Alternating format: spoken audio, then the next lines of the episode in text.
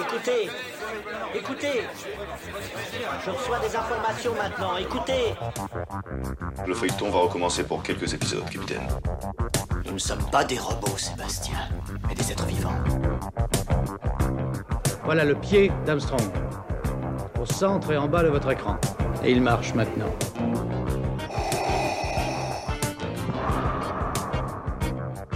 On peut dire aujourd'hui que la science-fiction est bel et bien partout. Tu veux dire qu'on est dans un programme informatique Est-ce vraiment si invraisemblable Si mes calculs sont exacts, attends-toi à voir quelque chose qui décoiffe. Bonjour à toutes et à tous, vous écoutez C'est plus que de la SF, le podcast hebdomadaire sur la science-fiction animée et produit par l'œil de chéri. Nous avons le grand plaisir de recevoir les créateurs de Vortex, la série de science-fiction de France Télévisions. Après notre épisode sur Infinity et sur OVNI, nous continuons à inviter ceux qui produisent ce genre sur le petit écran. Avant de lancer l'interview, nous avons exceptionnellement un petit spot publicitaire. On écoute le jingle.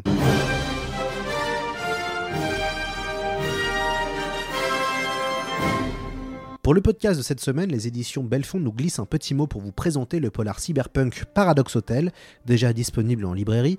Vous rêvez de vous extraire de la réalité, de côtoyer Mozart, Cléopâtre ou les dinosaures du Jurassique. Vous rêvez de voyager dans le temps. Bienvenue au Paradox Hotel, le premier hôtel spatio-temporel. C'est écrit par Rob Hart, ça fait 400 pages et c'est trouvable dans toutes les bonnes librairies. Vous allez découvrir ce lieu hors du commun où le temps vaut beaucoup d'argent et certains sont prêts à tout pour en prendre le pouvoir et réécrire l'histoire, mais le voyage dans le temps n'est pas sans danger. C'est la fin de ce petit spot, on écoute maintenant la bande-annonce de Vertex et on passe à la discussion. Zoé Isabelle Lévy, 45 ans. Et à quoi, Ludo? Sur cette plage qu'on a retrouvé sa femme. Tu déconnes? Zone B. Je suis retourné dans la salle VR pour Zoé Lévy. J'ai vu Mélanie. Vivante. On est en 2025 98. Je vais vraiment mourir là On peut peut-être empêcher ça. C'était pas un accident. Donc le même tueur a 27 ans d'écart. Faut que tu me retrouves, papa. Si tu survis, je risque de perdre ma femme et mon fils. Tu vas me laisser mourir? Vortex, la série événement. À partir du lundi 2 janvier sur France 2 et sur la plateforme France.tv. J'ai le plaisir de, de recevoir l'équipe créative de Vortex, la série SF de France Télévisions, une série de 6 épisodes qui nous, euh, nous a beaucoup plu. Alors, on est euh, quatre en tout dans le studio, donc on, on va commencer les présentations. Je vais commencer avec Camille. Bonjour Camille. Bonjour. Vous êtes euh, scénariste et co-créatrice de Vortex. Après avoir fait le CEA, vous avez écrit pour différentes séries comme Les Bracelets Rouges, Nina et le célèbre Lupin, qu'on ne présente plus sur Netflix. C'est bon? Oui, c'est une très bonne présentation, merci. Jusqu'ici, tout va bien. Très bien. Je passe à votre binôme, Sarah. Bonjour, euh, Oui, Sarah bonjour. Farkas. Vous êtes scénariste et co-créatrice de Vortex également. Vous êtes passée par Normal Sup et La Fémis, puis euh, vous avez fait un peu de radio par l'école radio euh, avec euh, Affaires Sensibles. Alors, c'était pile l'année où moi j'étais formé à Radio France et sur France Inter. Donc, on, on a dû peut-être, peut-être, peut-être on s'est croisés sans le savoir dans les, dans les couloirs de la Maison Ronde. Vous êtes aussi scénariste. Vous avez travaillé sur Nina. Vous avez aussi travaillé sur Munch. Et là, maintenant, vous, vous venez nous présenter Vortex. C'est c'est vrai. C'est vrai. Tout est vrai. Tout est vrai jusqu'ici. Bon, parfait. Et enfin, on est très heureux euh, de recevoir euh, Slimane Baptiste Beroun, réalisateur de Vortex. Vous êtes aussi acteur, écrivain et scénariste, et on vous connaît pour votre rôle mythique du professeur Henri Castalfolt dans la série Le Visiteur du futur. Bonjour Slim. Bonjour, c'est moi. Euh, vous, euh, vous avez réalisé des clips, des séries, des, des web-séries, des courts-métrages, et euh, vous allez un peu nous parler des coulisses de, de création de, de Vortex. Avec plaisir. Alors, ma, première question va être assez simple. Cela fait quoi de faire de la science-fiction sur France 2 la, fiction française de SF est rarissime sur la chaîne. On l'oublie, mais l'ORTF produisait peut-être à l'époque plus de genres, avec des séries comme Aux frontières du possible ou Le Voyageur du siècle, mais ça c'était en 1971. Alors, ça, fait quoi de, faire de la SF sur France, France 2 Alors, pour, euh, pour ma part, euh, la première question qui se pose, c'est la question du rendu. hein. C'est est-ce qu'on va avoir les moyens de nos ambitions? Est-ce qu'on va pas être ridicule? On sait d'une qu'on est attendu au tournant, et on sait aussi que c'est pas forcément le domaine de prédilection, donc les budgets sont pas non plus forcément dimensionnés pour euh, des histoires qui se passent comme ça sur plusieurs époques avec beaucoup de technologie. Donc la première question, c'est la faisabilité. Après, je sais pas en termes de scénario, parce que vous avez, Bah, dû vous poser la... la- question avant moi. La cible, par exemple, c'est est-ce que le public de France Télévisions va comprendre et suivre cette série Et à chaque fois qu'on avait décidé avec Sarah, on se disait est-ce que nos grands-mères peuvent comprendre? Bon, au moins nos parents, ils peuvent comprendre ça. Donc c'était vraiment, on s'interrogeait, mais finalement, on a, on a râlé un max de, personnes. Il y a effectivement il y a la fabrique, il y a la fabrication, il y a l'écriture et il y a la, un peu la pédagogie. Je pense que moi j'avais en tête que, mais parce que et la prod et France Télé euh, me l'avaient euh, signifié, c'est qu'il fallait quand même un petit peu prendre les gens par la main pour pas les rebuter par, euh, cette proposition et au contraire leur montrer que c'était accessible et qu'ils pouvaient vraiment s'y plaire, même si de prime abord c'était pas forcément pour, pour eux. Donc dans la manière de fabriquer, il fallait aussi être un petit peu didactique tout en plaçant le curseur pour pas non plus euh, être euh, trop euh, infantilisant et, euh, et pas prendre les gens euh, non plus trop par la main. Donc c'était un petit peu un- un- une navigation entre, euh, en- entre, deux, euh, entre deux pôles. Sarah? Bah, c'est vrai que c'était un gros risque pour eux, je pense, et c'est pour ça qu'on était un petit peu sous pression euh, par rapport au rendu, mais en même temps, paradoxalement, je trouve qu'on a été hyper libre dans ce qu'on a raconté et dans euh, euh, les cliffs des épisodes, euh, les intrigues. C'est-à-dire que oui, il y avait peut-être des moments où on allait un peu trop loin et on a dû restructurer parce qu'on s'est dit là, on va complètement perdre le spectateur. Même nous, on comprenait plus. Il y avait un Nathan 1, un Nathan 2, un Nathan 3, ça commençait à multiplier un peu les storylines. mais finalement, je trouve que on a vraiment été encouragé à aller jusqu'au bout de ce qu'on voulait faire. Et tout le monde sur cette série, euh, auprès de la- euh, ce que ce soit la chaîne, euh, l'équipe de scénaristes, euh, le réalisateur, les, euh, le- les producteurs, voulait raconter la même histoire. Et tout le monde tirait vers cette histoire de SF. Personne essayait de la renier ou de la, ou de la simplifier à outrance, par exemple. Deuxième question, ça fait quoi d'avoir été vu en moyenne par plus de 3,5 millions de Français? Bah, c'est un peu vertigineux hein, en fait. hein. Euh, je l'avais dit à, à Camille et Sarah quand on était en montage, vous allez faire pleurer des millions de personnes, mais euh, c'était une phrase dite comme ça. Et puis après, quand tu as vraiment les chiffres et que tu essayes d'imaginer, de compter tous ces gens, euh, je crois qu'on peut pas vraiment se rendre compte. Non, mais c'est dingue. Hein. C'est- J'ai jamais eu autant de messages de ma vie, de gens que je ne connaissais pas, ou j'avais, à qui j'avais parlé il y a 15-20 ans. Et c'était impressionnant. je- Donc j'imagine même pas ce que c'est pour les acteurs, le flux de messages qu'ils ont dû. Euh. Camille et Sarah, je crois qu'aux origines de la série, il y a un auteur pas très connu qui s'appelle Franck Tilliez. C'est- bien ça? Oui, c'est vrai. oui, Franck, en fait, avait écrit euh, une dizaine de pages.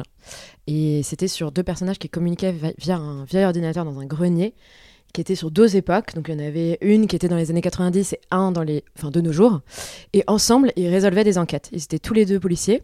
Ils se connaissaient pas et il y avait des enquêtes bouclées à chaque épisode. Et le, concept de la double temporalité euh, intéressait vachement France Télévisions, mais ils voulaient qu'on revienne en fait avec euh, une histoire feuilletonnante. Euh, donc c'est pour ça qu'on est parti sur cette histoire d'amour et sur le fait que finalement Ludo connaît Mélanie et c'est même sa femme qui est morte, donc c'est vrai que ça change beaucoup de choses et qu'on a décidé de le placer dans la réalité virtuelle parce que ça nous semblait plus actuel et plus original. Mais c'est vrai qu'à la base c'était l'idée de Franck et c'est grâce à ça, enfin c'est ça qui avait attiré la- l'attention de France Télé au départ. Camille Euh, tout est dit. Sur les, vous- toutes les deux, vous étiez des lectrices de, de SF Attention, hein, c'est la question piège, euh, c'est la question piège ici. Mais on, on a le droit de dire non, évidemment. Vous étiez vous un peu des lectrices de SF ou vous vous êtes mis à la science-fiction pour la série? On était des, on- des amatrices. Enfin, dans le sens où, euh, oui, euh, on a vu Blade Runner, on a vu les classiques, mais non, je dirais pas qu'on était des fans absolus. Par contre, ce qu'on a fait, c'est qu'on a engagé un fan absolu dans la room d'écriture qui nous faisait, euh, euh, les- qui nous donnait toutes les références, qui nous corrigeait, qui nous disait dans ce, ce film-là, dans cette série-là, il y avait ça, il y avait ça, on peut faire comme ci, on peut faire comme ça, cette règle c'est pas possible, cette règle c'est possible, etc. Donc, euh, on a pris un spécialiste avec nous. Qui était ce spécialiste alors? Ah, C'était Guillaume Cochard qui est lui-même autoproclamé le spécialiste français des voyages dans le temps. tu pourrais faire un podcast entier sur lui, je pense. Non, puis aussi, on a beaucoup revu euh, Minority Report. Bon, Slim, je, je, je- Slim, je vous demande pas si vous aimez la SF, hein, vous, vous êtes tombé dedans vous aussi Moi, je voyage dans le temps régulièrement de- depuis 10 ans, donc euh, effectivement, c'est facile pour moi. Il y a une tradition euh, sur le podcast, il faut alors, quand l'invité, alors là vous êtes trois, donc il y, a- il y en a un des trois qui va devoir le faire, quand on vient sur le podcast, il faut à chaque fois pitcher sa série, son film, son livre. Alors c'est quoi le pitch de Vortex? Alors, Vortex, c'est l'histoire de Ludovic, qui a 52 ans et qui est flic à Brest.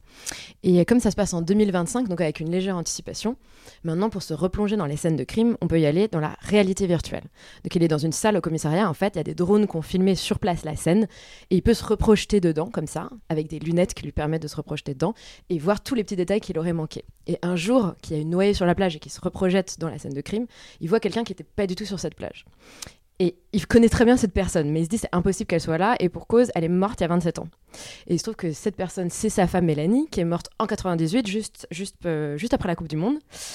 Et il se rend compte qu'il peut lui parler et communiquer avec elle. Et du coup, il va vouloir à tout prix empêcher sa mort, elle a prévenir que dans deux semaines, elle va mourir. Sauf que depuis, Ludovic, il a quand même en 27 ans un peu refait sa vie, c'est-à-dire qu'il s'est marié, il a une femme qui s'appelle Parvana, et il a un fils qui s'appelle Sam.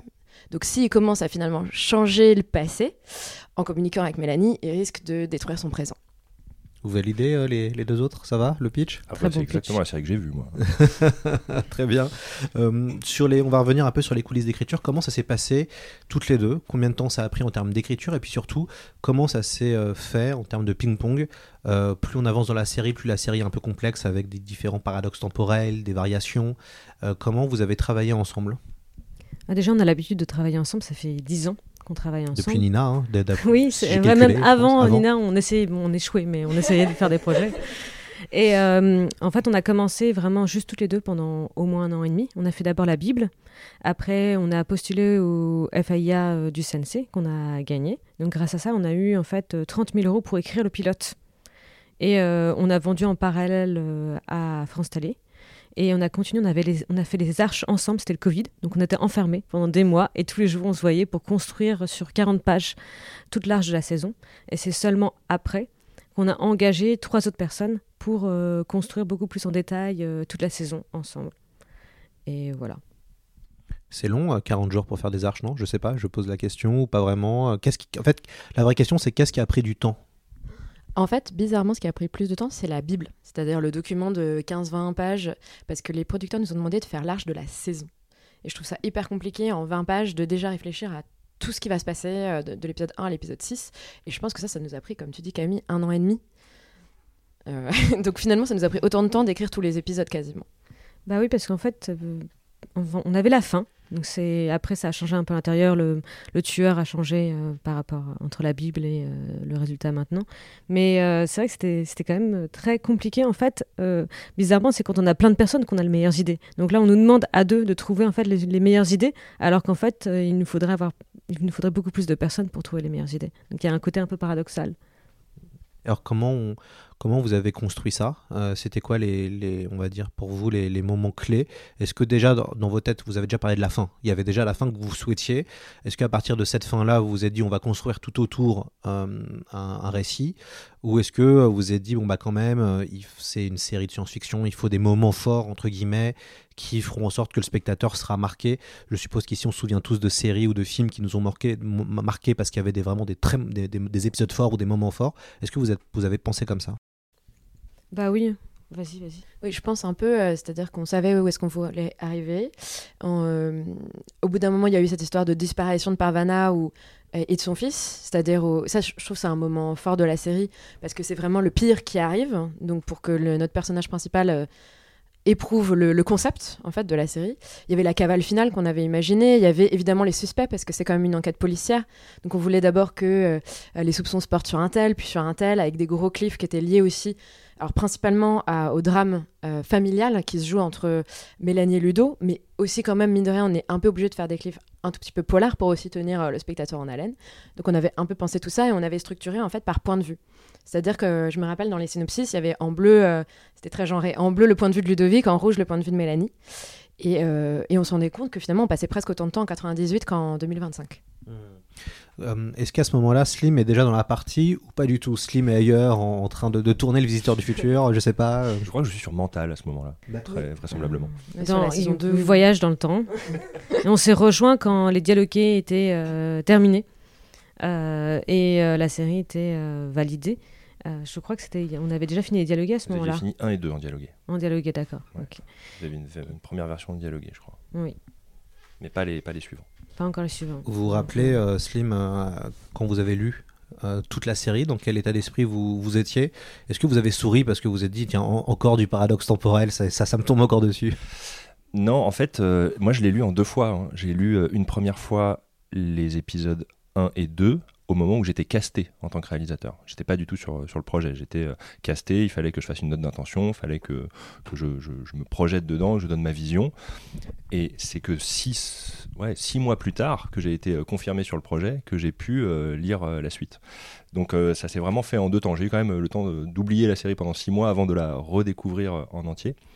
Mais non, quand, quand je l'ai lu, déjà, première page, j'ai souri parce que euh, j'ai senti qu'il y avait de l'humour sur euh, le fait, euh, dans la première scène, elle dit Et si notre fille elle respire plus, il lui dit bah de toute façon la légiste elle se lève pas le dimanche, donc on, peut, on peut rester au lit, ça changera rien. Je me suis dit ah ok, il y a dans cette histoire en plus un peu d'ADN de comédie, donc je vais pouvoir me faire plaisir.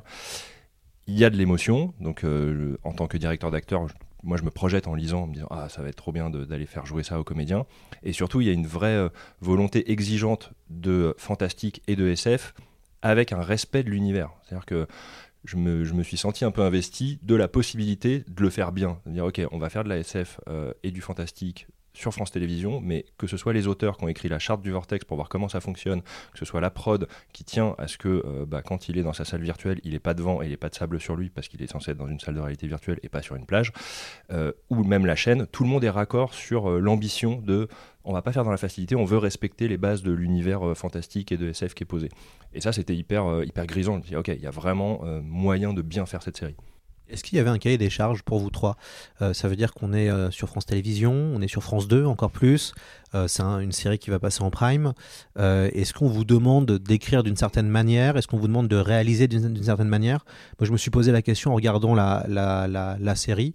Est-ce que, par exemple, on vous impose un cadre et du coup, c'est compliqué euh, d'aller euh, faire, je sais pas, du 24 heures chrono euh, sur France 2, quoi Non, mais par contre, c'est vrai que c'est en télévision, donc on essaie d'optimiser. Donc quand on avait des décors orphelins, genre à un moment donné, ils discutaient devant une université et les producteurs ont fait non, ça dégage.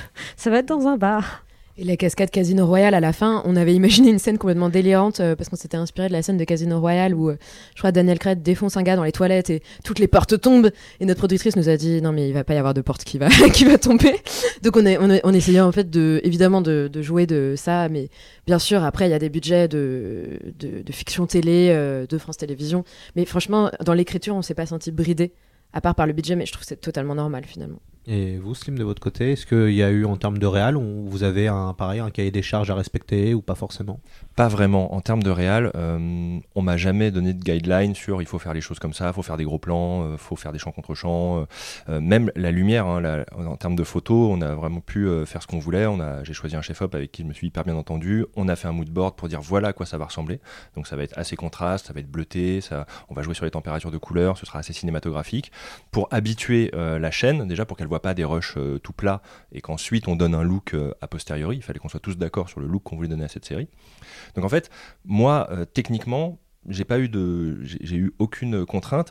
En montage, un peu plus, mais encore une fois, c'est, euh, je pense, à, à- bon escient parce que c'est euh, les, conseillers de programme de France Télé connaissent leur public, et donc c'était des façons de rentrer des fois dans certains épisodes, euh, des, des- trucs à rajouter en post synchro, des prénoms pour bien identifier les personnages parce que nous on les connaît, mais c'est vrai que euh, en fait il y a- des codes différents dans la série. Tu as un même personnage qui va être joué par le même comédien à deux époques, et puis tu en as un autre qui va être joué par deux, comé- par deux comédiennes différentes.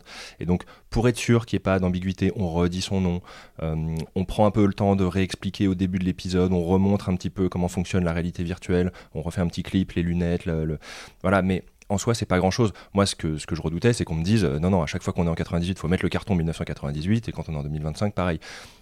Et euh, au final, euh, pas du tout. On a eu quand même cette, ce retour de Télé qui nous a dit ok, on vous fait confiance, et puis c'est très clair, donc, donc finalement, on était quand même assez libre. À un moment donné, j'ai cru que si ce vortex était ouvert, c'était pour nous, pour qu'on puisse me sauver. Mais je me suis plantée. Tu penses que tu t'es remis de la mort de maman, mais c'est pas vrai. Et je sais que je t'ai dit que je voulais que tu retrouves le type qui l'a tué, mais c'est pas une bonne idée. Je suis désolé. Non, t'es pas désolé, arrête avec ça. Tu m'as laissé aucune chance. Tu m'as pas écouté.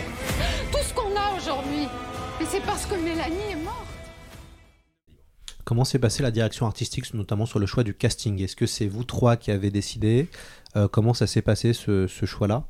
Alors le choix du casting était très très compliqué parce que il dépendait beaucoup de la technologie utilisée. Euh, notre Ludo, euh, quand il est écrit, il a 53 ans et 20, 28 ans, un truc comme ça. Donc, déjà, quel est l'âge du comédien qu'on va prendre pour faire ça? Déjà, rien que cette question-là, euh, elle, se pose pendant longtemps. Euh, est-ce qu'on prend un mec de 35 ans qu'on grime et puis après on le rase et du coup il peut faire les deux? Ou euh, est-ce qu'on prend deux comédiens différents? Donc on en prend un de l'âge d'arrivée et un plus jeune qu'on va peut-être prothéser pour qu'il ressemble à celui de l'âge d'arrivée. Ou est-ce qu'on prend un mec vraiment de l'âge d'arrivée qu'on rajeunit numériquement? Et a priori, c'est pas l'hypothèse qui était privilégiée parce que bah, budgétairement c'est très compliqué. Sauf que euh, France Télé, ils ont quand même une exigence en termes de notoriété sur le personnage principal parce que il faut il faut un peu rassurer les gens euh, sur euh, sur France 2 et dire si si vous inquiétez pas, il y a quand même quelqu'un de connu, c'est pas une série trop what the fuck, rassurez-vous, venez voir. Et le bon niveau de notoriété, eh ben on l'a pas trouvé chez les gens de 30 35 ans parce que c'est des gens qui sont plutôt au cinéma. Hein.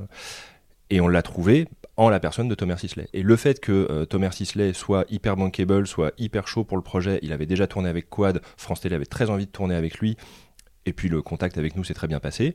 On s'est dit, bah, ça va nous imposer finalement la direction. On prend euh, Thomas et on le rajeunit numériquement. Parce qu'a priori, on peut pas faire euh, deux époques avec lui. Et en fait, tu te rends compte dans les rushs que si on l'avait maquillé, on aurait pu faire les deux époques avec lui. Mais ça, tu peux pas le savoir avant de tourner avec lui. C'est-à-dire qu'il a un grain de peau qui fait que, en fait, tu peux le, le rajeunir comme ça. Alors c'est la bonne surprise hein, de, de, la, de la série, hein, c'est Thomas Sisley. En tout cas, ça fait partie pour moi des bonnes surprises, puisque pour moi Thomas Sisley c'est Largo Winch dans, mon imaginaire. Euh, et, c'est vrai que euh, je ne pensais pas qu'il ferait, ferait de la SF euh, comme ça. Et il est très bon, il n'est pas le seul d'ailleurs en, en, comédiens qui sont bons dans la série. Comment on dirige quelqu'un comme Thomas Sisley Est-ce qu'il y a la pression en tout, tout bête hein? Bah, Je crois que la première fois qu'on l'a vu, ouais, on était un peu, on était un peu impressionné parce que parce que c'est Thomas Sisley et qu'il y a un truc un peu, un peu fou fou qui se passe, qui nous dépasse. on, est, dans nos petits souliers. Euh, et en fait, euh, bon, déjà, moi, ce qui m'a. Euh, moi, je me rappelle la première fois qu'on l'a rencontré tous ensemble dans le bureau d'Iris, dans la productrice. Il a dit, quand même, c'était une des premières phrases qu'il a dites c'est Ah, j'ai beaucoup aimé, mais bon, moi, j'ai du mal à croire qu'on puisse aimer deux personnes à la fois. Ah, c'est un problème. J'ai senti qu'il y a eu un silence de mort dans la salle. C'est le cœur de la série. c'est le concept. Mais c'est là où, quand même, Tomer, il n'est pas imperméable. C'est-à-dire qu'il écoute, il te teste beaucoup parce qu'il veut savoir où il met les pieds euh, à, la, base. Quand même, la série, elle se monte sur son nom. Il y a beaucoup de gens, même dans les techniciens, qui ont eu peur et qui ont refusé de faire cette série. Parce que euh, du fantastique, de la SF sur France Télévisions, forcément, ça va être nul. Euh, donc non, on n'y va pas. Thomas Sisley, il y va. Il dit euh, voilà, j'ai lu, euh, il y a des choses qui me parlent très fort, c'est un challenge, allons-y. Mais il me pose beaucoup de questions, d'abord techniquement, sur savoir le mur de LED, comment ça se passe, euh, quels sont les, quel des diodes qu'on a, quel techno, quel est le chef-op, comment je fais le découpage, nanana. Et une fois qu'il est rassuré, et narrativement par les échanges qu'il a avec les scénaristes, et techniquement par les échanges qu'il a avec moi, bah, sur le plateau, il y a un peu d'observation, c'est-à-dire que les premiers jours, il rentre dans le personnage, euh, on parle beaucoup. Et il y a un moment, un déclic, c'est je pense au bout de quatre jours de, tournage, où euh, il sait où il est, il a plus besoin d'être d'être rassuré, et il est complètement au service du projet. Et là, ça devient le comédien le plus facile à diriger. C'est-à-dire que même des trucs purement techniques, qui sont du style euh, j'aimerais que tu t'assieds à cette réplique et que tu te tournes la tête pas plus que ça parce que la lumière elle est là, il le fait. Il le fait sans rechigner, il prend tout comme un challenge. Et, c'est quand même euh, rare. On a un comédien qui parle quatre langues, qui fait ses cascades lui-même euh, euh, et qui est hyper investi émotionnellement dans, l'histoire qu'il raconte. Donc c'était un vrai plaisir. Est-ce que pour lui, il a vu aussi peut-être, il a, est-ce qu'il lui, il a senti que c'est aussi un moyen de se renouveler, puisque quand même Thomas Sisley, il y a je dirais pas qu'il est has-been, mais on va dire que il est, il est, ça faisait longtemps qu'il n'avait pas été aussi identifié, qu'il n'avait pas été aussi mis en avant. Enfin là, on, son visage est quand même partout, quoi. Donc est-ce que pour lui, il y a eu aussi à un moment donné une espèce de prise de conscience où il s'est dit c'est peut-être un moyen de se, de se relancer dans ma carrière? Je pense pas parce que Balthazar ça cartonne. Et qu'on le voit beaucoup et il est très très identifié avec Balthazar. Non, je pense qu'il a vu l'opportunité de faire quelque chose de très différent. Et c'est pour ça qu'il m'a suivi dans le look moi aussi, je voulais pas que ce soit Largowin, je voulais pas que ce soit Balthazar. Et donc, euh, bah, les cheveux longs, euh, la barbe, le long manteau, le côté un peu abîmé par euh, les 27 ans de, deuil, c'est quelque chose qu'on n'a jamais vu en fait chez lui, cette vulnérabilité. Et ça l'a intéressé. Donc en fait, bah, on a pu aller dans la même direction. Ouais, et puis c'est ce qui est le plus intéressant. Moi, je trouve, en tout cas, c'est ça qui est, qui est très chouette. L'autre, l'autre personnage pour moi qui est très marquant, c'est Camille Clarisse, enfin l'actrice Camille Clarisse que je trouve incroyable et qui est vraiment aussi impressionnante en termes de jeu d'actrice.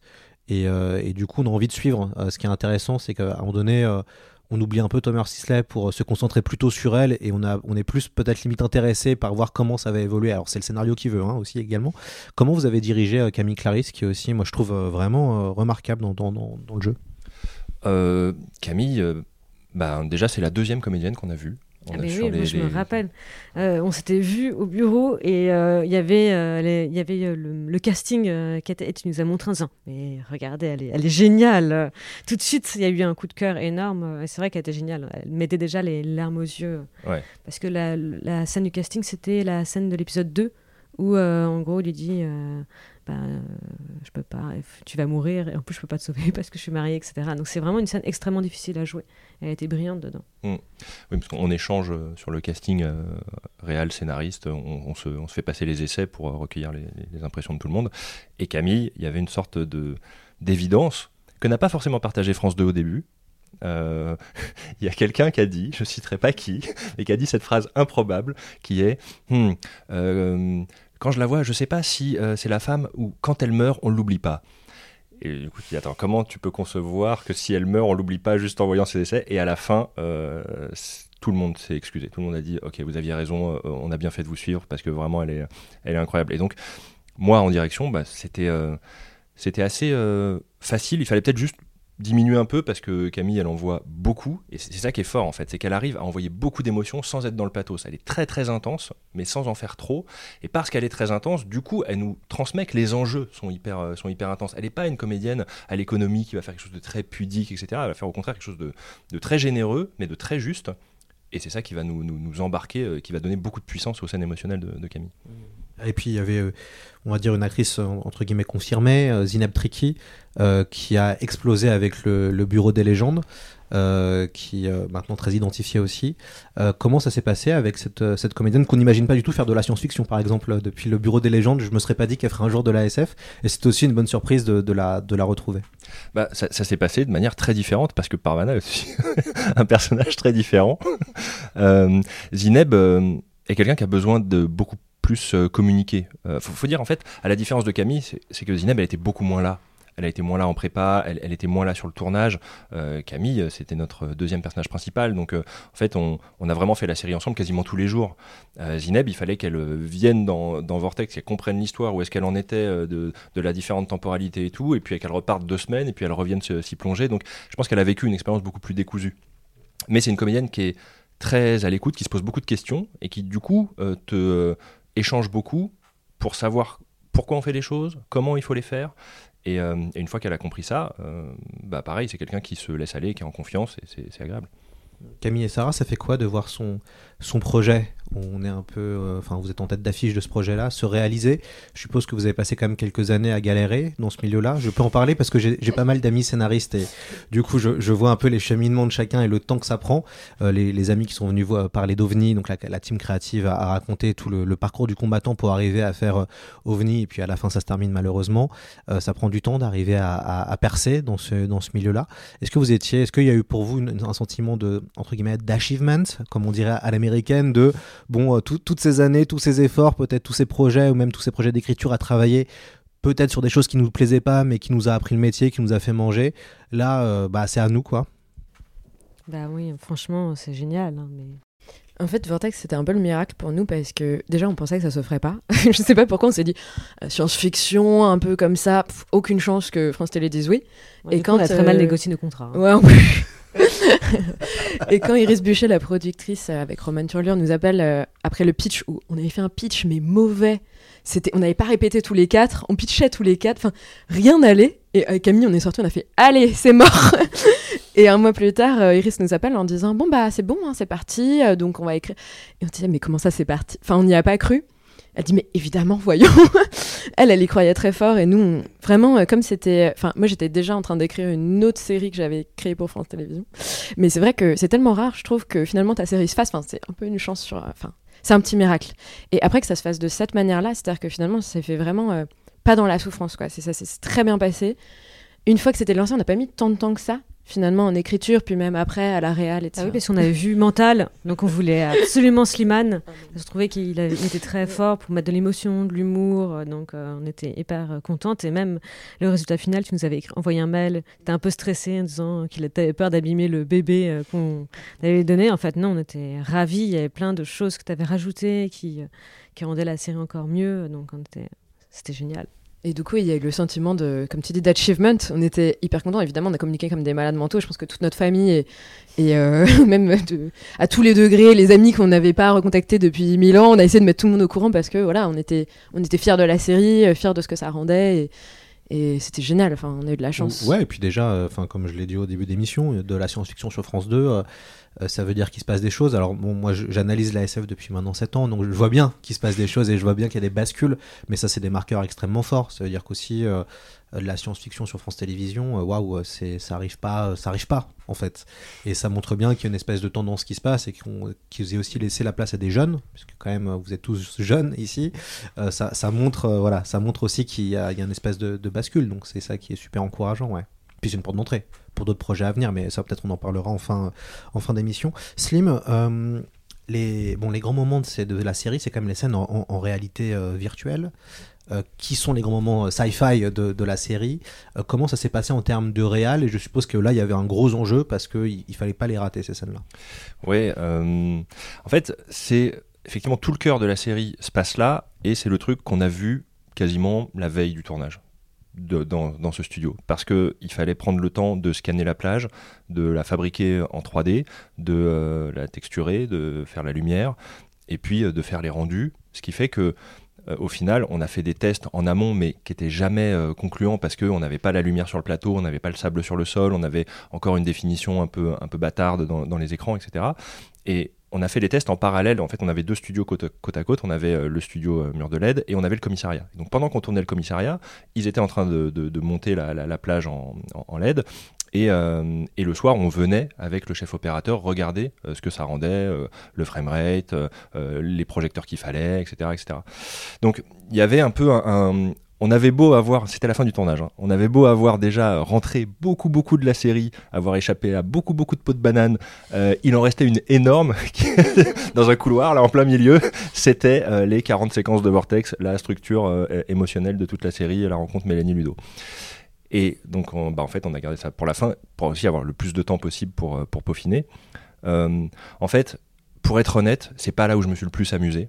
Euh, je me suis bien amusé sur la séquence où il se matérialise, où il met les lunettes, où, euh, euh, il voit l'inscription dans le sable, il rembobine, etc. C'est très complexe parce que ça, c'est une séquence qu'il fallait tourner à moitié sur la plage, à moitié en studio, à trois mois d'intervalle. Il y avait 40 plans, on n'avait jamais fait ça. Même Thomas Sisley, au bout d'un moment, a lâché l'affaire. Il a dit Je comprends rien, dites-moi. Ronnie, mon premier assistant, et moi, on était les deux seuls qui on savait ce qu'il fallait faire. Il a dit Dites-moi où je me mets, ce que je fais, à quel moment on est, je le fais et je, je me pose pas de questions. Donc, ça, c'était cool à faire. Par contre, tous les, toutes les parties euh, où ils se rencontrent, euh, Thomas et, Camille, en fait, le, plus important, c'est le jeu, c'est- les comédiens, c'est qu'ils aient le temps de, de- développer de l'émotion. Et en fait, finalement, ce- ce studio, c'était quand même un arc de cercle dans lequel j'étais assez contraint, moi, en mise en scène. J'ai fait un peu du théâtre filmé à cet endroit-là. Et quand la séquence, elle fait 7 pages, parce que euh, Camille, elle passe par toutes les couleurs de l'arc-en-ciel, parce qu'elle découvre qu'elle va mourir, qu'il refait sa vie, qu'il va pas la sauver, mais que peut-être quand même si, euh, puis qu'il a un enfant. Enfin bref, euh, bah là, quand on fait une prise de 7 minutes, je peux pas les enquiller, je peux pas faire des pick-up dedans à dire on va reprendre à tel moment. En fait, c'est c'est vraiment un parcours d'émotions qu'il faut respecter. Et donc, à partir du moment où on respecte ça avec le premier curseur, c'est le jeu des comédiens, la technique, elle vient en dessous. Et quand tu fais 5 ou 6 séquences par jour dans ce décor-là, ça veut dire qu'en plus, il faut euh, et les ménager et leur permettre d'enquiller. Donc c'est pas le moment où tu vas euh, faire euh, des, trucs en, technique hyper démonstratif. Donc bon, là j'ai mis vraiment ma casquette de directeur d'acteur, j'ai fait, j'ai fait les plans qui permettent la narration. Mais c'était pas euh, l'expérience euh, technologique. euh, dire, euh, c'est pas le moment où j'ai vraiment kiffé cette technologie. Vous avez utilisé la technique du volume, donc la fameuse technique dans le Mandalorian, puisque dans le Mandalorian, quasiment tout est filmé en studio, avec des écrans LED derrière et un changement de plateau régulier. J'encourage de- à- aux auditeurs de voir les bonus hein, des Mandalorian en termes de technique, c'est assez incroyable. Mais c'est aussi une autre façon de faire du cinéma, on, on l'a bien compris. Quasiment tout est préchoté sur un, un moteur graphique Unity en 3D, et donc après les, les différents réalisateurs, voire techniciens, techniciens, puisque c'est plus vraiment des réals, mais plutôt des techniciens, posent les, caméras. Euh, je suppose que vous pouvez pas aller aussi loin en termes de technique. Vous n'avez pas tout préchoté en, en, en 3D Unity pour positionner les gens? Alors, en fait, surtout, on avait besoin de technos différentes en fonction du point de vue. Parce que, euh, comme l'ont dit Camille et Sarah, il y a un truc très important dans Vortex, c'est avec qui on est. Est-ce qu'on est, euh, avec Ludo en 2025 dans la salle de réalité virtuelle ou est-ce qu'on est avec Mélanie en 98 sur la vraie plage? Et donc, quand on est dans la salle VR, quand on est dans les yeux de, de, de Tomer, on est dans un espace virtuel. Donc là, pour le coup, on est en Unreal euh, Engine 4, où la plage a été effectivement modélisée comme un jeu vidéo. Ce qui nous a permis de faire une DA aussi un peu particulière. Euh, les rochers sont troués parce que le truc n'est pas chargé jusqu'au bout. Donc on profite vraiment du fait d'être dans un espace virtuel pour l'assumer, pour le, pour le montrer, pour jouer avec. Par contre, quand on est avec Mélanie, il faut qu'on soit dans un environnement photoréaliste. Et euh, le problème, c'est que l'eau n'est jamais photoréaliste en, en, Unreal. Donc là, pour le coup, il fallait tourner des plates. Donc on a tourné des, euh, bah, des rushs en fait avec des caméras, avec un objectif à 220 degrés qui était projeté dans le mur de LED. Donc un coup, on est sur des plates, donc des rushs qui ont été faits en amont et retravaillés. Un coup, on est en 3D et en fonction du point de vue, on, on adapte la, la techno qu'on diffuse dans le, dans le mur. Est-ce que c'était ça le plus difficile euh, sur Vortex? Là, le moment un peu euh, compliqué à créer, c'est ce que c'était cette, vraiment cette partie-là? En fait, il y avait euh, deux galères. vraiment, ouais.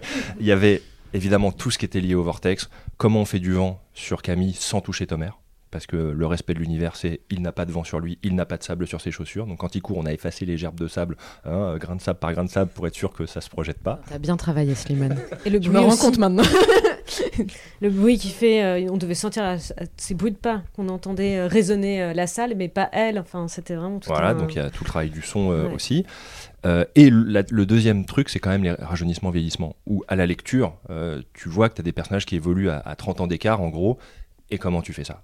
Et, euh, et comment tu fais ça sur la longueur, et pour que ça pue pas la, prothèse de make-up, que ce soit vraiment... euh, euh, en fait, pour moi, la problématique, c'était même pas tant comment on fait, c'était comment on fait pour que ce soit jamais une barrière pour que le spectateur accède à ce que moi je suis en train de lire, à savoir une histoire émotionnelle incroyable, et j'ai pas envie qu'il y ait une mise à distance euh, à cause de contraintes techniques, à cause de, de- latex, de prothèses, de trucs, de machin.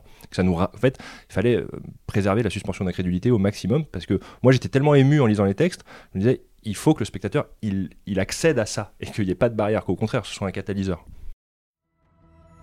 Zone A.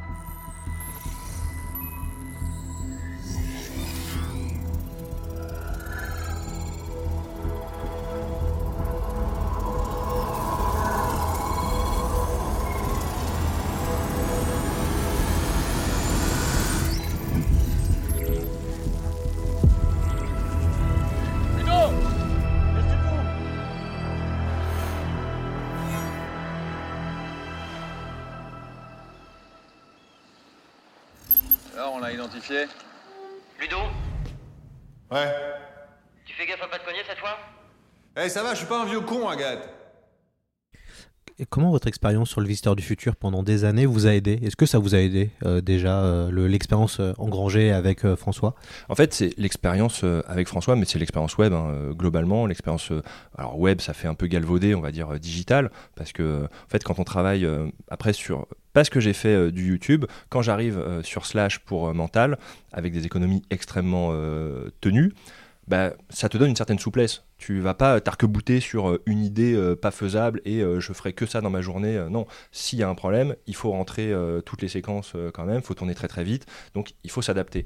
Et on a, on a l'impression que Vortex c'est une énorme machine, ce que ça est, mais le delta entre le budget que tu as et l'ambition du projet, il reste le même à chaque fois. C'est-à-dire que l'ambition est toujours supérieure au budget que tu as, quel que soit le, projet. Donc tu es quand même obligé de te démerder, de trouver des solutions, des astuces, etc. Donc moi c'est là où j'ai l'impression que mon, mon approche, euh, enfin mon expérience dans le digital m'a aidé, c'est que ça me donne, je pense, la souplesse qu'il faut. Camille et Sarah, pendant le tournage, comment ça se passe? Est-ce qu'il faut des fois réécrire euh, certaines séquences? Est-ce que euh, comment vous vous intervenez euh, pendant le, tournage de Vortex? Franchement, Slimane avait bien les choses en main. On n'a pas eu grand chose. Il y a eu des moments techniques où, effectivement, par exemple, dans l'histoire, c'était, on avait, on avait fait des repérages avant. Donc, il y avait une plage avec un phare.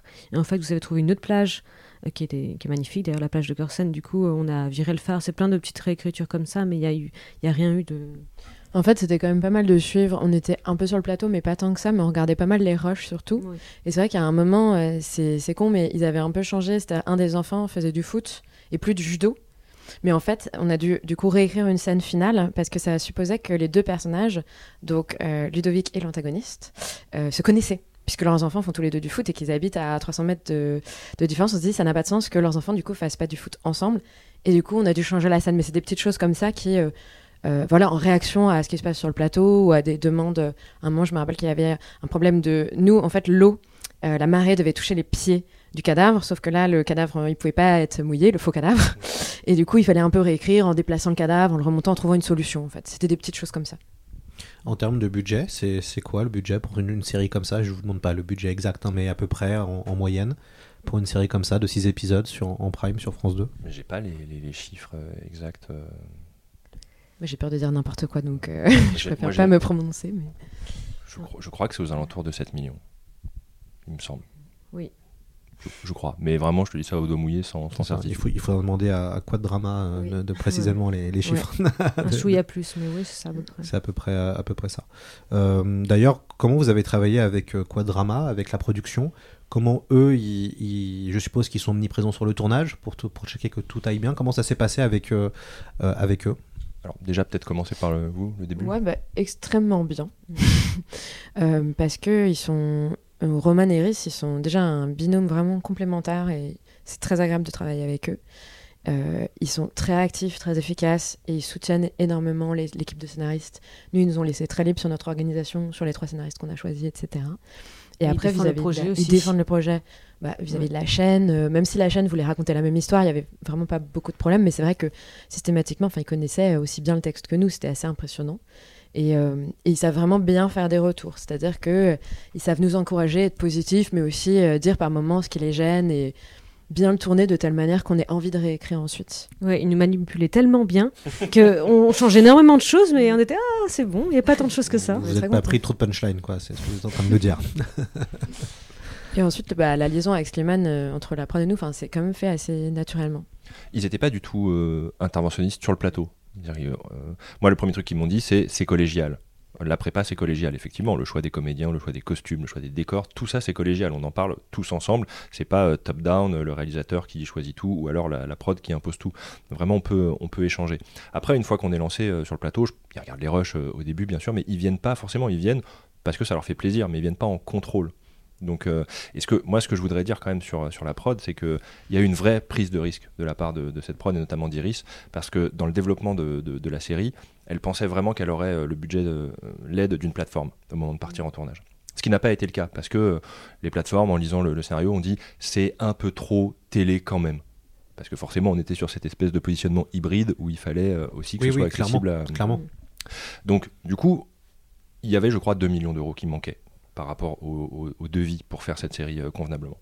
Donc, une possibilité aurait été de dire bon, on va pas faire le mur de LED, on va pas construire le commissariat en studio, vous allez réécrire, on va enlever tant de décors, on va enlever 4 jours de tournage, etc. etc. Sauf que la série n'aurait pas du tout eu cette gueule euh, qualitativement.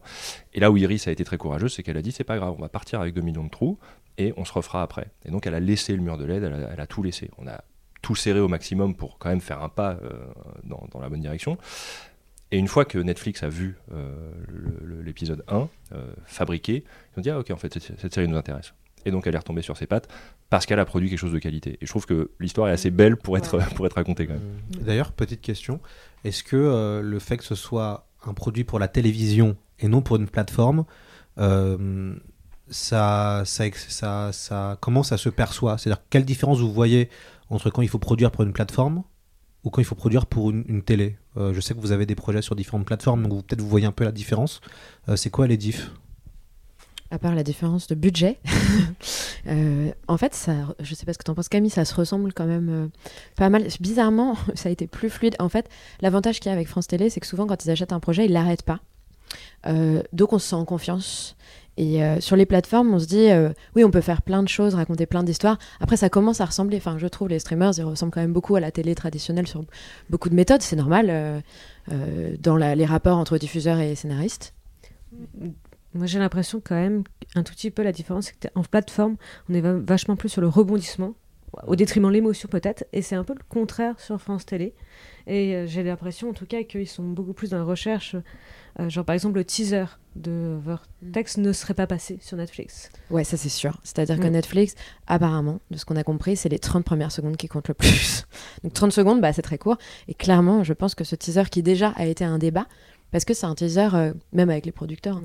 qui est quand même assez, assez doux, euh, qui est pas quelque chose qui va euh, te, te, te harponner tout de suite. Oh mon dieu, il faut que je sache la suite. Non, en fait, tout ce qu'on voulait, c'était qu'ils aiment nos persos et qu'ils se disent, euh, je vais être dans le lit avec eux. quoi. Globalement, euh, je les trouve adorables, euh, je m'attache à eux et après, je vais avoir envie qu'ils se retrouvent. Mais ça, pour une plateforme, peut-être ça aurait été compliqué. Ouais. Je, je pose la question, puisqu'il y a eu l'autre grande série 2022, autre que Vortex, c'était Le Monde de Demain, euh, qui été donc une coprode Arte et Netflix. Et c'est vrai que quand on voit Le Monde de Demain, en termes de série, je sais pas si vous avez eu l'occasion de regarder, mais en termes de rythme, alors après, euh, ils doivent raconter trois ans du groupe NTM, mais en termes de rythme, on voit que c'est ça correspond aux, demandes de Netflix avec un espèce de rythme tambour battant, euh, ça ne s'arrête pas, alors que sur Vortex, le rythme est moins et vous, vous laissez le temps au spectateur de revenir, de prendre le temps, de vous mettez plein de petites scènes pour mieux comprendre les personnages. Euh, et c'est là on peut voir aussi une différence en termes de, en termes de rythme. On a l'impression que sur Netflix, par exemple, euh, il faut limite capter les gens. euh, en gros, toutes les 10, toutes les 10 minutes, il doit se passer quelque chose de nouveau pour continuer à regarder et à streamer. Moi, je pense que ça tient aussi à l'âge hein, des, des, des, des- cibles, de- des, des plateformes euh, versus la télé traditionnelle, où euh, nous, comme encore une fois sur Vortex, il fallait qu'on fasse aussi un peu, de, un, un peu, un peu didactique. Donc c'est pour ça qu'on on devait prendre le temps. Mais après, j'ai pas fait de série plateforme encore, donc je peux pas comparer. Mais on espère bientôt. Alors, euh, j'ai une surprise pour vous. Euh, pour préparer cette émission, j'ai fait appel à une IA et qui vous a posé, qui vous a posé euh, à vous trois trois questions. On va entendre cette IA. Salut tout le monde Surprise, surprise, c'est Sandrine, alias Florence dans Vortex. J'espère que vous allez bien et que Lloyd vous met bien à l'aise. voilà, j'avais des petites questions pour vous. Tout d'abord pour Sarah et Camille. Je voulais savoir quel était le plus gros challenge quand on adaptait une œuvre littéraire à l'écran. Et aussi, je voulais savoir euh, qu'est-ce que vous auriez aimé voir euh, à l'écran que vous n'avez pas pu euh, écrire? Est-ce qu'il y a une scène cachée que vous auriez aimé voir? Voilà. Et pour Slimane, euh, je voulais savoir quelle était la scène ou les scènes les plus euh, challengeantes à tourner et euh, savoir aussi quelle œuvre de SF il aimerait bien tourner prochainement, si on lui donnait l'opportunité, que ce soit jeu vidéo, bouquin, BD. Voilà. À très vite. Et voilà, c'était Sandrine Salière, donc qui est une vieille amie euh, que je connais depuis euh, plus de 10 ans. Et donc, évidemment, il fallait qu'elle participe à, à l'émission, qui a une euh, fantastique euh, voix et qui est une très chouette actrice. Je vous laisse répondre à ces questions. Bah, merci, Sandrine, Tout le hein, monde pour- était mort de rire hein, pendant, pendant l'écoute. Les gens Ouais. n'étaient pas là, mais tout le monde était vraiment mort de rire en écoutant Sandrine. Alors, pour répondre à ta première question, ce n'est pas une adaptation à Vortex, donc déjà. On n'a jamais fait d'adaptation, finalement. On n'a jamais fait d'adaptation. Bah non, en fait, Enfin, toutes en les séries qu'on euh, a, enfin les séries, la série, les deux séries qu'on a créées, c'était des œuvres originales finalement. Oui, on a fait des adaptations, mais c'est jamais arrivé jusqu'à l'écran. Euh, et du coup, ben, ce qui, euh, on est parti vraiment d'une bible de Franck et il nous a laissé le champ libre pour tout reprendre et tout rechanger. Et quand on a euh, refait une nouvelle bible, on lui a envoyé et il a été adorable. Donc euh, ça s'est très bien passé. Et pour la deuxième euh, question, je te laisse répondre. Euh, bah, peut-être toi, tu as une meilleure idée de scène cachée, mais moi, cette question, ça me fait penser à. C'est un exemple, mais à une scène polar de l'épisode 1 où, en gros, Ludovic et Nathan vont interroger la sœur de la victime. C'est sur les marches en sortant de la morgue, etc. Et c'est assez exposition, c'est assez polar. Est-ce qu'elle aurait pu se suicider? Non, elle a divorcé, machin. Et c'est vrai qu'on avait écrit. En fait, ce qu'on fait avec Camille dans les scènes polars, c'est c'est hyper dur à écrire, on trouve, les scènes polars. Parce qu'il faut pas que ça fasse juste euh, lambda. Il faut qu'on se dise, cette scène, elle peut être que dans Vortex et pas ailleurs. Et du coup, on, on cherchait toujours à, à remettre la thématique qui est, euh, pour Vortex, le deuil impossible. Et du coup, on avait une queue de scène où, en fait, il lui demandait, euh, s'il lui disait, on peut vous déposer, on peut vous raccompagner. Et elle s'enfermait dans, dans sa tristesse. Elle disait, non, je vais être seule. Et il lui donnait un conseil. Entre endeuillés, euh, il lui parlait, il lui disait, euh, En fait, moi, j'ai fait cette erreur-là et, et je vous conseille, si les gens vous proposent de l'aide, de l'accepter. Euh, et c'était, on trouvait le passage le plus touchant de la scène, mais qui a sauté. Pourquoi? Parce que en fait, le pilote, il est très long. Donc au montage, euh, à un moment, il faut faire des sacrifices et on peut pas faire l'économie de l'information pour que les gens comprennent finalement où on veut aller, mais on peut faire l'économie de l'émotion malheureusement. Et ça, c'était une grande leçon pour Camille et moi. Et on se dit, bah, en fait, il y a des petits moments comme ça. Alors, heureusement, Slimane, il a rajouté beaucoup de choses en émotion, en humour, etc., qu'on a adoré. Mais c'est vrai qu'à l'écriture, bah, il y a forcément, c'est normal, hein, il y a forcément une déperdition de petites choses. Et ça, on, on peut jamais le contrôler parce que ça dépend pas de nous. Mais que, ouais, ça fait partie des petites choses qui ont sauté et on se dit, il faudra faire gaffe à écrire des pilotes plus courts. Slim Euh, alors pour moi, les scènes les plus challengeantes, euh, les plus challengeantes, c'était euh, déjà la fameuse séquence où il rentre dans la réalité virtuelle pour la première fois, parce que c'est celle où il y a le plus d'effets spéciaux. c'est celle qui combine un tournage sur la plage réelle en septembre et un tournage en studio en décembre. Donc c'est vraiment l'assemblage du puzzle qui se fait à ce moment-là. Euh, L'appréhension du mur de LED, tout se fait sur, euh, sur cette séquence. Donc euh, voilà, toute la DA, on va dire, des, des- VFX de, de Vortex, elle est, elle est là. Et après, euh, il y a beaucoup de scènes hein, qui sont à la bagarre dans les toilettes, par exemple. Euh, C'est quelque chose que, que j'avais jamais fait, donc euh, c'était assez grisant de se dire tiens, on va tuer Thomas Sisley lentement avec un bout de miroir dans le torse, ça va être dégueulasse et ça va être trop bien. Mais je pense que la deuxième, ce serait, attention, spoiler alerte, la toute fin, la dernière séquence dans la prison, parce que, parce que parce que déjà quand je la lis je pleure et me dis bon faut pas que je la rate quoi. Et, déjà euh, voilà et, en fait le décor il est pas dingue mais euh, il faut jouer avec euh, en soi le découpage en lui-même il, il se passe pas d'action incroyable. Tout est dans la charge émotionnelle qui a été montée tissée pendant six épisodes. Donc il faut juste bien réussir à, retranscrire cette émotion à ce moment-là pour laisser les gens au plus haut en émotion. Donc voilà je pense que c'était la, séquence qui me mettait peut-être le plus de pression de toute la série, c'était pas rater ce- cet au revoir et ses retrouvailles en même temps. Comment vous avez vécu la sortie de la série, euh, qui a eu un, succès en tout cas public, 3,5 millions de, spectateurs comme on, comme on le dit, il y a eu un succès aussi d'estime pour les fans de science-fiction en tout cas, qui ont euh, euh, globalement euh, salué, euh, salué le fait qu'il y ait une série de SF, que ça a plu. En tout cas au niveau des fans de SF, euh, j'ai vu que les gens étaient plutôt contents euh, de voir. Euh, la presse, euh, la presse grand public a été peut-être un peu plus sévère, Euh, mais bon, est-ce étonnant quand on voit du genre? C'est toujours très compliqué. Moi, je le vois. Hein, c'est pas évident venant de, critiques, de médias généralistes, de d'apprécier le genre. C'est toujours un peu compliqué. Comment vous avez vécu vous la la sortie qui est dans l'ensemble un succès hein? Franchement, très bien. Ce qu'on adorait faire, Sarah, c'est regarder les tweets. Et euh, même les plus méchants étaient hyper drôles en fait. Donc euh, ça c'était ça donnait en fait vraiment une euh, c'était hyper bien d'entendre le feedback des gens, les gens qui étaient choqués pour certaines choses, genre par exemple bah il y a eu un super comeback d'ailleurs, c'était la fille de Ludo qui embrasse sa copine et il y a le, petit devant. Et il y a, y a quelqu'un qui écrit qui t'a écrit en disant non mais cette scène homosexuelle devant un enfant c'est quand même un peu scandaleux. Et nous on comprenait pas. Mais quelle scène? Donc euh, c'est toujours drôle de voir la réaction des gens euh, sur triste dans ce cas-là. mais Slimane avait hyper bien répondu. Il avait dit Mais de toute façon, ça se passe en 2025. Donc l'homophobie n'existe plus.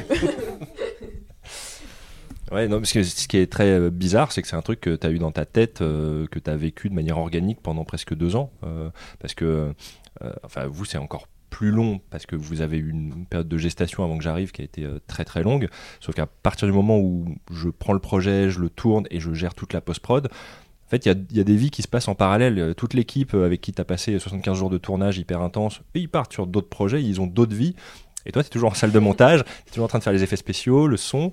Et, et donc, tu, vis un truc un peu en vase clos. Et le fait enfin de le partager, tu confrontes ce que tu as dans la tête à bah, du coup des, vrais gens qui, qui n'ont pas tout le cheminement des choix que tu as fait pour arriver là, qui vont juste juger sans se poser la question de est-ce que c'était compliqué à faire, est-ce que c'était judicieux, est-ce qu'on aurait pu faire autrement.